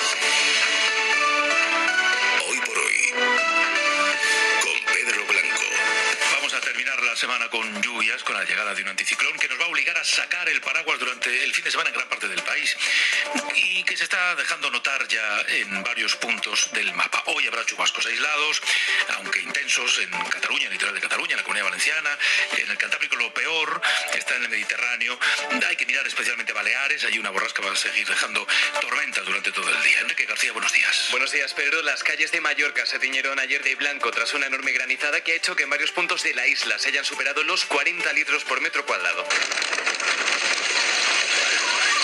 Probable que hoy se repita este sonido, esta granizada, especialmente a última hora de la tarde, cuando el nivel de alerta se eleve de amarillo a naranja. Y es que la previsión meteorológica de los próximos días en la isla da mucho sentido a la expresión tormenta perfecta, porque a la borrasca de las últimas horas se va a añadir mañana sábado una dana. Y además los científicos advierten que se puede convertir en un medicane. Esto es un incipiente ciclón que va a afectar al triángulo que forman Baleares, Sicilia y Argelia. Fenómeno inusual, bastante inusual el Mediterráneo que puede llegar a tener características tropicales. Nos lo va a contar Javier Gregori. Los medicanes son mucho más pequeños y raros que los huracanes del Atlántico y por eso son más difíciles de predecir con días de antelación. Sin embargo, este fin de semana los meteorólogos anuncian que un intenso ciclón mediterráneo se puede formar ya al sureste de las Islas Baleares. Técnicamente se trata de un proceso de ciclogénesis explosiva que podría afectar al triángulo que forman las Baleares con Sicilia y Argelia a partir del próximo domingo. Este pronóstico todavía tiene que confirmarse, pero esta fuerte borrasca podría tener características tropicales y por lo tanto convertirse en un medicane que es como se llama a los huracanes formados en el mar Mediterráneo. Y la desigualdad que también impacta en el medio ambiente. Sobre eso se va a hablar hoy en la quinta jornada de la cumbre del clima. Porque el 1% de la población mundial, que equivale a los más ricos del planeta, son responsables de la emisión de una inmensa cantidad de gases contaminantes. Tanto que si redujeran en un 97% sus emisiones, se podría alcanzar el objetivo fijado para 2030 de que la temperatura global no aumente por encima de un grado y medio. Es la conclusión del informe de Oxfam Intermont que se presenta esta mañana en Glasgow. Y medio millón de personas podría morir en Europa este invierno si no se acelera el ritmo de vacunación. La advertencia la hace la OMS, que vuelve a situar al continente en el epicentro global de la pandemia. Y si se utiliza la mascarilla de forma generalizada, en Europa se podrían evitar hasta 188.000 muertes de ese medio millón. En el último mes los casos se han incrementado en un 55% en todo el continente. España ha pasado a riesgo medio. Estamos en 51 casos por cada 100.000 habitantes, aunque tenemos las cifras más bajas de Europa. Con estas cifras, la Organización Mundial de la Salud está estudiando además recomendar una cuarta dosis para las personas inmunodeprimidas, una cuarta dosis de la vacuna. Es un anuncio que llega después de que la Agencia Europea del Medicamento haya aprobado, lo hizo ayer, el uso de emergencia de la píldora contra la COVID, que está destinada a los pacientes de riesgo. La pastilla se llama Molnupiravir, Molnupiravir y reduce a la mitad las posibilidades de un ingreso hospitalario. Se tiene que tomar en dos dosis una vez que la persona haya dado positivo. Reino Unido ha empezado ya a suministrarla. Aquí en España, fuentes de sanidad nos cuentan que de momento no se va a suministrar en nuestro país. Al molnupiravir la vamos a llamar la pastilla de la COVID. Y ya está, que es más fácil. En Estados Unidos, Joe Biden ha firmado una norma que hace la vacunación obligatoria en aquellas empresas con más de 100 trabajadores. Sí, el gobierno republicano de Florida está en contra y ya ha presentado incluso una demanda contra la administración de Joe Biden. La medida del gobierno federal va a afectar a 84 millones de trabajadores en el país, informa desde Washington Víctor Sancho. Muy a su pesar, a Joe Biden no le queda otra solución que las órdenes presidenciales para acelerar el ritmo de vacunación en Estados Unidos. La portavoz de la Casa Blanca, Karine Jean-Pierre, dejaba claro que el único objetivo del presidente es dejar atrás la pandemia y proteger a un país que todavía no ha llegado al 70% de adultos con pauta completa. Una de las consecuencias esperadas de la decisión, fruto de la politización de la pandemia, ha sido la oposición de los políticos republicanos. I'm announcing to you that we are joining several other states in filing litigation against this unconstitutional. Líderes de una quincena de estados conservadores, incluida la gobernadora de Dakota del Sur, Kristi Noem, presentaron de inmediato demandas judiciales contra Biden por excederse en su poder de decisión sobre política sanitaria. Hasta ahora, las Cortes del país, incluido el Tribunal Supremo en dos ocasiones, han respaldado cualquier tipo de normativa implementada obligando a la vacunación. En Madrid, las dos niñas que ingresaron ayer tras el accidente mortal en la puerta de un colegio están estables. Un coche, un todoterreno, arrolló a un grupo de menores. Según los testigos, la conductora que fue a recoger a su hija al colegio dio marcha atrás cuando estaba subida a una acera y mató en el acto a una niña de 6 años. Las otras dos menores heridas de 10 y 12 están en el hospital por varios traumatismos abdominales. En Vitoria, un juzgado admitido a trámite investigar si es falsa la denuncia que interpuso una ex candidata de Vox y que aseguraba que fue agredida por cuatro jóvenes que identificó como magrebíes. Vamos a Bilbao, Isabel Unon. ¿Qué tal, El titular del juzgado de instrucción número 3 de Vitoria sí ha decidido estudiar este caso para determinar si la mujer que denunció en su día una agresión por parte de cuatro jóvenes que identificó textualmente como cuatro menas, cuatro menores extranjeros, ha incurrido en una simulación de delito. Recordamos que la Erchancha ha avanzado ya que ve indicios de falsedad en su denuncia, en primer lugar porque no hay datos ni imágenes de las cámaras de vigilancia en la zona que corroboren las declaraciones de esta mujer y en segundo lugar porque sus declaraciones en comisaría han sido además contradictorias. La Erchancha remitió sus pesquisas al juzgado por si la denuncia de esta mujer era falsa y ahora será el juez quien en función de las pruebas continúe con las diligencias de investigación o archive el caso. Bueno, vamos a repasar los titulares de la prensa de hoy, Enrique. Empezamos por el país que lleva en su portada la situación de la sanidad madrileña, que tiene una lista de espera. Leemos en la portada de medio millón de personas que están hasta 18 meses esperando. Hay además 96.000 personas esperando una operación. En el mundo leemos Sánchez y Díaz se someten a la reforma laboral que exige la Unión Europea. Podemos se enfrenta con la semántica en alusión a la derogación de la reforma laboral. Esto último es el pie de foto de una imagen que vemos en la portada de Yolanda Díaz y Sánchez en el Congreso. En la vanguardia leemos el PSOE ofrece su apoyo al PP para aislar a Vox y una carta, una carta de la madre de la menor que sufrió una violación en Igualada la madrugada del lunes que sigue en el hospital. La madre firma una carta al presidente Sánchez con el título Le ruego que frenen estas salvajadas ya. En el periódico leemos el bullying creció en pandemia y en ABC. Los funcionarios señalan al equipo de Marlasca por el crimen del Ardero y el confidencial cuenta que Enrico, Enrique Arnaldo, candidato del Partido Popular al Constitucional, ha infringido la ley para cobrar de dos universidades al mismo tiempo. A partir de las ocho y media el abierto, hoy emitimos este programa a partir de las ocho desde Puerto Llano y allí han viajado Javier Aroca, Verónica Fumanal y Carlos Sánchez y estas son para él las claves del día. Todo se acaba. También la era de los tipos de interés negativos y de los bancos centrales entregados a salvar al mundo en plena pandemia. Y en verdad que lo hicieron. Si algo ha dejado claro esta crisis es que solo las políticas fiscales y monetarias expansivas han evitado una catástrofe mayor. pero todo se acaba. Y aunque no va a ser de forma inmediata, en 2022 las políticas seguirán siendo claramente expansivas, cada vez está más claro que la inflación tendrá más recorrido de lo que inicialmente se esperaba. No es un asunto menor, y no solo por razones económicas, ahora que se están tramitando los presupuestos del Estado, sino también políticas. Básicamente por una razón. Si en algo se parecen los bancos centrales y las familias, es que a ambos les aterra la inflación. En el primer caso porque eso les obliga a actuar y en el segundo porque se produce una pérdida de poder adquisitivo en un contexto muy difícil para los hogares. El paro, nunca hay que olvidarlo, todavía se sitúa en niveles del 14-15%. Esto puede explicar que el pesimismo no siempre con razón haya ganado terreno. De hecho, se ha instalado en parte de la opinión pública pese a que muchos indicadores dicen lo contrario. Esto hace que el contexto político sea fundamental y no hay nada peor para un país que andar siempre a garrotazos. La oposición debería saberlo y también el gobierno aceptando en la tramitación parlamentaria enmiendas que puedan ser útiles. No son unos presupuestos cualquiera, son los de la recuperación y los de la gestión de los fondos europeos. Lo que está en juego, además de la credibilidad de España como gestor de fondos de la UE, es, ni más ni menos, la velocidad de salida de la crisis. No es poca cosa.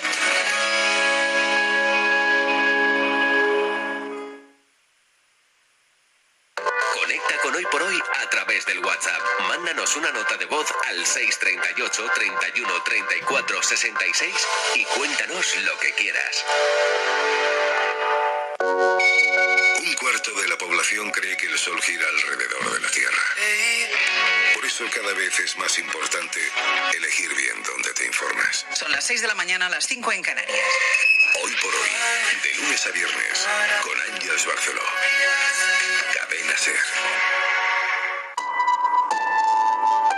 La cadena Ser presenta El placer de escuchar. He vuelto hace unos instantes de visitar a mi casero y ya se me hace que ese solitario vecino va a inquietarme por más de una causa. En este bello país, que ningún misántropo hubiese podido encontrar más agradable en toda Inglaterra, el señor Heathcliff y yo nos habríamos llevado de maravilla, ese hombre me ha parecido extraordinario. Y eso que él no imaginaba la espontánea simpatía que me inspiró. Por el contrario, hundió los dedos más profundamente en los bolsillos de su chaleco y sus ojos desaparecieron entre sus párpados cuando oyó anunciar mi nombre y preguntarle. ¿El señor Heathcliff? Él asintió con la cabeza. Soy Lockwood, su nuevo inquilino. Lo visito tan pronto como me ha sido posible para decirle que espero que mi insistencia en alquilar la granja de Thrashcross no le haya causado molestia. Puesto que la casa es mía, respondió apartándose de mí. No hubiese consentido que nadie me molestase sobre ella, si así se me antojaba. Pase, dijo, pase. Entre dientes, como si quisiera mandarme al diablo. Ni siquiera tocó la puerta para confirmar lo que decía. Esto bastó para que yo resolviese entrar interesado por aquel hombre, al parecer más reservado que yo mismo. Y como mi caballo empujaba la barrera, él soltó la cadena del portón y me precedió con osquedad hacia el patio, donde dijo a gritos. ¡Joseph! ¡Llévate el caballo de este señor! ¡Y danos vino! Cumbres borrascosas. Emily Bronte, 1847. Cadena Ser. El placer de escuchar.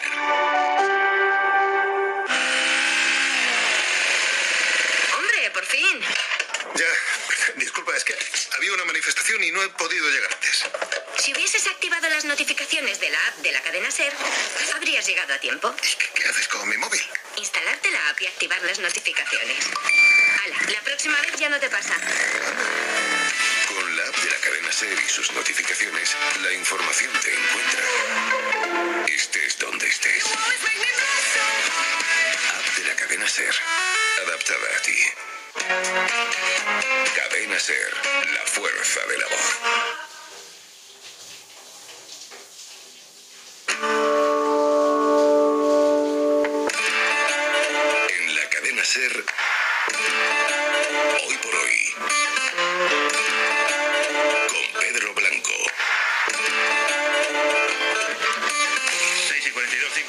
6 y 42, 5 y 42 en Canarias. Hola de nuevo, Jordi Carbo. Hola, ¿qué tal? Bueno, venga, vamos con el pronóstico de este viernes. ¿Qué debemos esperar hoy en general? Pues de entrada, si aún no habéis salido a la calle, un poco más de frío que ayer, más heladas en el interior, afectan a muchas capitales de provincia, por ejemplo de Castilla y Se extienden a todos los puntos de montaña, heladas que en estaciones de esquí, especialmente de los Pirineos, llegan hasta los 10 grados bajo cero, es decir, un día que puede pasar por invierno, una mañana mejor dicho, en una jornada en que acabará haciendo sol, esto atenuará un poco esta sensación de frío durante la tarde, pero aún así máximas en general de 10 a 15 grados. Y se mantendrán los chubascos en el Cantábrico, a partir de esta tarde irán a menos, pero hasta entonces algunos todavía pueden ser intensos y nevadas en la cordillera Cantábrica. Y en el Mediterráneo, pues mucha atención porque se mantendrán los chubascos, especialmente en Baleares, eh, cada vez más desplazados hacia el sur, especialmente a Ibiza y Formentera, en, en la península también algunos chubascos, pero cada vez menos intensos en el litoral de Cataluña y entre Alicante y Valencia. Y vamos a detenernos en Baleares, si te parece. En la portada hemos destacado esa granizada de ayer, las imágenes son muy llamativas. Oye, ¿qué ha pasado allí estas últimas horas o qué puede pasar en las próximas? Eh, Lo que ha pasado en las últimas horas es que tenemos una combinación ideal para las fechas, es decir, un mar todavía caliente, con temperaturas que todavía superan los 20 grados y ha llegado mucho aire frío, lo hemos notado todos, pero sobre todo donde más interesa para estas situaciones, a unos 5.000 metros de altura tenemos temperaturas cercanas a los 30 grados eh, bajo cero. Esto es el cóctel explosivo para que se formen estas tremendas eh, tormentas que no solo han ido acompañadas de granizo, también de fenómenos muy habituales, por cierto, en esa zona, como son las mangas marinas, caps de fiblo, se les llama ahí, tornados sobre el mar, que hoy se pueden repetir. Insistimos, eh, esta alerta cada vez más hacia el sur, donde también el viento, como en todo el archipiélago, como en todo el Mediterráneo, puede superar en algunos momentos eh, los 80 kilómetros por hora, provocando olas eh, de hasta 5 metros. Hay una cosa muy breve, Jordi, todavía. ¿Cómo va a ser el fin de semana? La idea es que mejora en todo el país, eh, con viento, eso sí, especialmente cerca del Mediterráneo, más frío durante las noches, las tardes del fin de semana serán un poco más agradables. Gracias, Jordi, hasta luego. Adiós. Venga, vamos con la información del deporte con una ayer para los equipos españoles para cerrar una semana de competiciones europeas. Bueno, porque ha habido un poco de todo, Santi. Sí, en la cuarta jornada de la Europa League lo de ayer, goleada sufrida por el Betis en su visita a Alemania. Leverkusen 4, Betis 0, una semana nefasta para los de Pellegrini, con el Sevilla además en el horizonte el próximo domingo. Palabras del técnico en la peor semana, como digo, bética del campeonato. Nosotros tenemos que hacer una buena autocrítica, analizar eh, por qué hemos caído en este bache futbolístico, tanto defensiva como ofensivamente, e intentar el domingo cambiar la cara. Así que en términos generales han sido dos partidos muy malos. Un partido que además dejó más destrozos eh, que los tres puntos perdidos. Terminaron expulsados Fekir y Demirbay, que podrían ser muy castigados por la UEFA. Pellegrini sobre las expulsiones. Bueno, yo creo que Fekir fue una mezcla entre la frustración del resultado, de la derrota que teníamos, con la cantidad de foul que recibió durante el partido. Y en esa misma jugada, después que le cobraba el foul, le pegaron un pelotazo y un cachetazo. Reaccionó, lógicamente, pues son seres humanos, una reacción inesperada pero provocada. Lidera el grupo a falta de dos jornadas el Leverkusen con 10 puntos, el Betis tiene 7, el Celtic 6. En la quinta jornada Betis Ferenbaros, mala tarde también de la Real Sociedad que pinchó en casa ante el último del grupo. Real Sociedad 1, Sturm Graz 1, es el primer punto de los austriacos y se le escapan dos puntos de oro a los de Imanol. El lateral Allen Muñoz era protagonista en el larguero con Manu Carreño. Esto es lo bonito del fútbol también, ¿no? A veces te toca de cara, a veces en contra y esta vez, a pesar de haber hecho un partidazo, de generar mucho, de, de estar muy concentrados, pues bueno, la pelota no ha entrado. Quedan dos jornadas, la próxima visita en el Mónaco, reciben al PSV para cerrar. Allen asegura que se lo dejarán todo en lo que resta de la fase de grupos. Sí, vamos a ir ahí a, a cara de perro, ¿no? Contra esos dos equipos, eh, a competir como hoy, eh, pues eso, a, a estar juntos, a, a, estar agresivos, a ser valientes arriba como hoy y bueno, esperemos sacar los tres puntos en los dos partidos.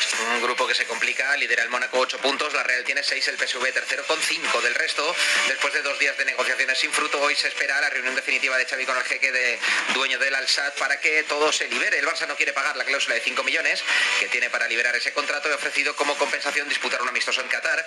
No sería ofrecido el Gamper. Se han puesto sobre la mesa además otros acuerdos de colaboración y promocionar de alguna manera el Mundial de Qatar del próximo 2022. La hoja de ruta del Barça contempla que hoy, como digo, se resuelva, que mañana viaje Xavi a Barcelona con el resto de la comitiva y Sergi dirigirá al equipo ante el Celta en esta jornada. Xavi sería presentado lunes o martes.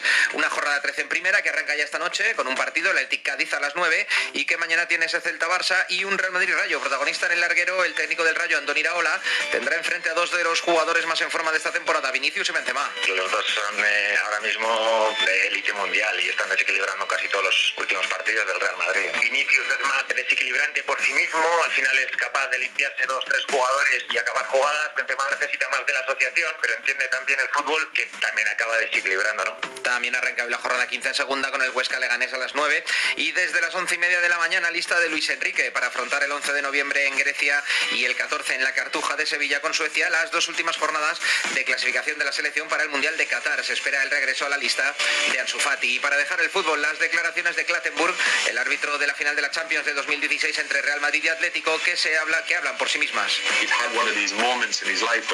Me hubiera gustado que mi línea hubiera visto el fuera de juego. Fui muy afortunado en esa final porque dos o tres minutos después del descanso se me presentó un penalti de esos que están al 50-50. Pero realmente es penalti. Lo pité porque eso devolvía el equilibrio. El Madrid tuvo su oportunidad con ese gol en fuera de juego y el Atlético tenía ahora ese penalti. Griezmann chuta y da en el larguero. En ese momento pensé, wow, este es mi día. Es un día perfecto para un árbitro. Entonces el Atlético tuvo la oportunidad de empatar el gol en fuera de juego y claramente falló. Y ahora me culparán a mí, pero no pueden porque Griezmann tuvo la oportunidad con el penalti. Además, el tenis cayó eliminado anoche en el Masters 1000 de París, eh, Alcaraz ante Gastón en dos sets y en la Euroliga de baloncesto derrota del Barça en Milán 75-70. El Real Madrid visita al Bayern de Múnich a las 9 menos cuarto, a las 8 y media Basconia recibe a Maccabi. Gracias, Samper. Hasta luego. Les decíamos que a partir de las 8 de la mañana, hoy por hoy, desde Puerto Llano, con todo esto que hemos preparado y que nos cuenta Laura Bermejora. Hola, Pedro. Hoy vamos a hacer el programa desde Puerto Llano y estoy aquí con Pascual Donate, que es el que ha organizado prácticamente todo el bolo y nos va a contar en qué consiste toda la mañana. Pero con todo el trabajazo que he tenido que empollar, eh, qué es eso de la transición del carbón al hidrógeno y al final yo no voy a Puerto Llano, el que va a lucirse es Pepe Rubio que va a conducir un coche de hidrógeno. Un coche de hidrógeno. ¿Y eso qué es? Es como llevar agua, como dos partes de agua y uno de oxígeno. ¿Qué? Pero metalizado. ¿No volará eso? Oh, eso que toques, no, no, no, no, lo voy a cuidar, lo voy a cuidar. ¿Y qué más, qué más, Pascu? Pues mira, tenemos también a Combo Paradiso que va a poner música al programa y a María Barranco que nos va a acompañar por primera vez. Nos va a hablar de sus giras y esta vez es que es la primera gira que hace y además discos dedicados de minerales, metales, minas y mineros, oro, plata, bronce, cobre, pues todo eso. Así que todo el mundo que quiera dedicar canciones que hablen de metales, de minas, de mineros, pues que envíen un audio de WhatsApp al 638 31 3466. Repito, 638 31 3466.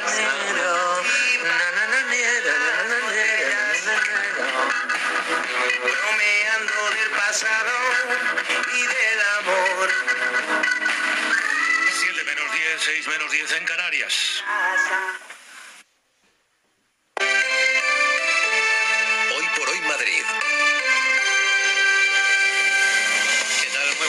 4 grados en el centro de Madrid, viernes que se espera soleado con temperaturas máximas alrededor de los 10. Accidente mortal ayer por la tarde en las inmediaciones de un colegio en Madrid. La víctima, una niña de 6 años arrollada por el vehículo. Otras dos menores de 10 y de 12 años fueron trasladadas al hospital en estado grave. Las primeras investigaciones apuntan a que la conductora del coche, una madre del colegio, confundió el pedal del freno con el del acelerador. Alfonso Gea. Tres víctimas con edades comprendidas entre los 6 y los 12 años. Es el resultado del atropello que sucedía ayer a las 5 y media de la tarde en los alrededores del colegio Monte Alto, situado en Mirasierra.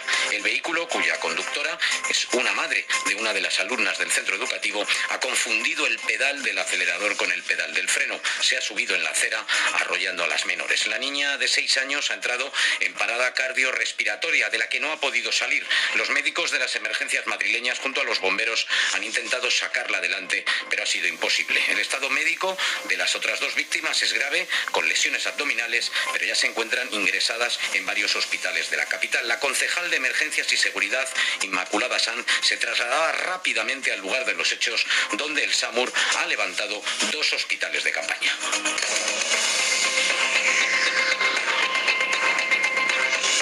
150% más para toros, 6% menos para atención primaria que en el 2019.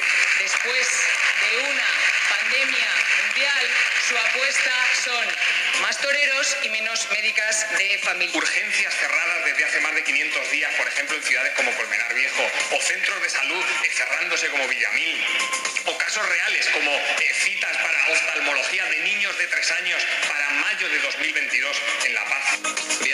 resaca del pleno de esta semana marcado por las críticas de la oposición. Escuchábamos a Mónica García y a Juan Lobato al proyecto de presupuestos de Ayuso. La izquierda en bloque puso el foco en el gasto sanitario. Las cuentas prevén menos dinero que el ejecutado en 2020 en esa partida. Además, ayer supimos que la lista de espera sanitaria de la Comunidad de Madrid ha aumentado en casi 200.000 personas desde enero. Javier Alonso, buenos días.